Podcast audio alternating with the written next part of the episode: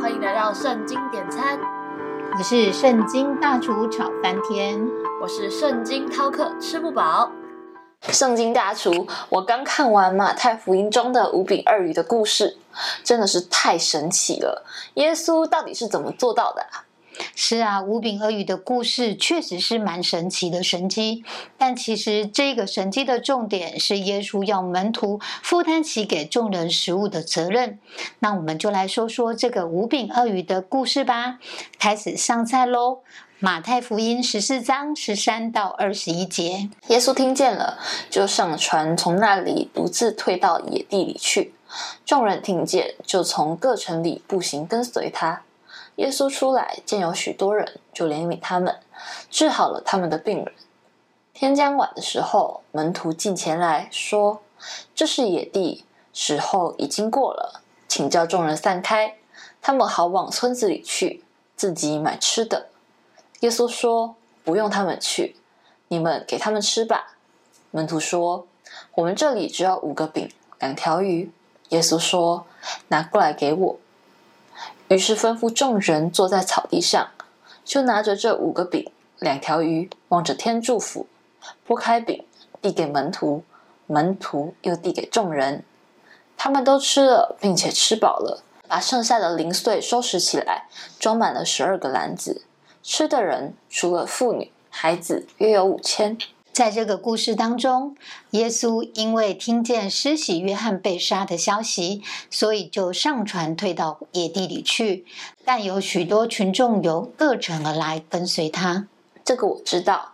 耶稣面对这一群不期而遇的群众，就怜悯他们，并且医治他们。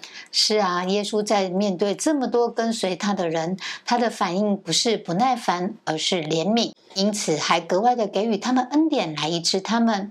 直到天将晚的时候，也就是大约在下午三点多的时候呢，门徒建议耶稣要他请众人散开去买食物，但是耶稣却要门徒给他们食物吃。大厨现场约有超过五千人，诶，还有妇女与孩子的人数是没有列入计算的。所以，几个门徒在短时间内去张罗所有人的食物，这也太难了吧？根本就是不可能的任务啊！确实，以人的角度来看，这件事情确实是难以完成的任务。但是，耶稣却对门徒强调说：“你们给他们吃吧。”也就是说，耶稣要门徒负担起给众人食物的这个责任。没错，耶稣在门徒回报所剩的食物仅有五个饼、两条鱼的时候，耶稣要门徒将这五饼二鱼拿来给他。接着，耶稣吩咐大家都斜卧在草地上，拿着食物望天祝福之后，拨饼递给门徒，再由他们转递给众人。结果神迹似的，大家都吃饱了之后，竟还剩下十二个篮子的零碎食物没有被众人吃掉。圣经饕客透过这个故事，你可有想到过，人的想法跟神的想法实际上是有很大差异的。大厨，别卖关子了，快说说神的想法跟人的想法差异点究竟在哪里呢？其实五饼二鱼的神迹，除了在马太福音中有提到之外，在四福音当中也都有提到。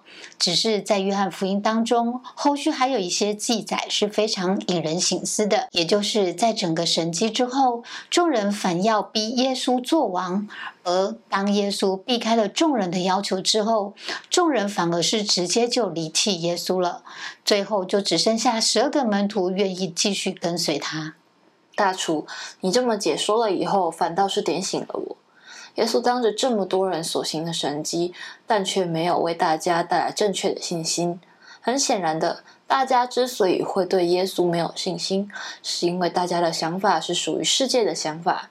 他们虽然认为耶稣很棒，但是耶稣不愿意做王的时候，那就认定了他不会有权柄或是其影响力，因此就直接放弃耶稣了。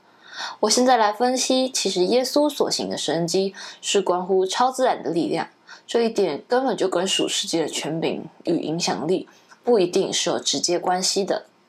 换个角度来看，耶稣实际在的救恩，并不是直接关乎现在属世我们眼睛所能看到的一切，而是与我们眼睛所看不见的、执政的、掌权的、管辖着幽暗世界的，以及天空属灵气的一切恶魔征战。所以，我们必须换上新的视角来看耶稣所行的神迹，这样才能真正的搞懂天父爸爸透过这些耶稣所行的神迹，到底要我们懂的重点是什么。没有错，这个无饼俄语的故事的重点，除了是耶稣要门徒负担起给众人食物的责任之外，也是一个神必供应的一个很大的神迹见证。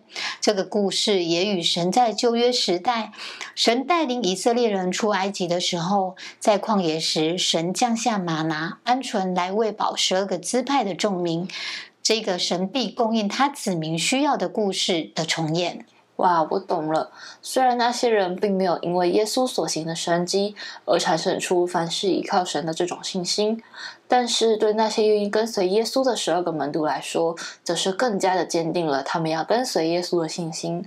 求神坚固我的信心，让我也可以坚定不移的永远跟随他。记得锁定圣经点餐，一起来找圣经大厨点餐哦。我们下回见啦，拜拜，拜拜。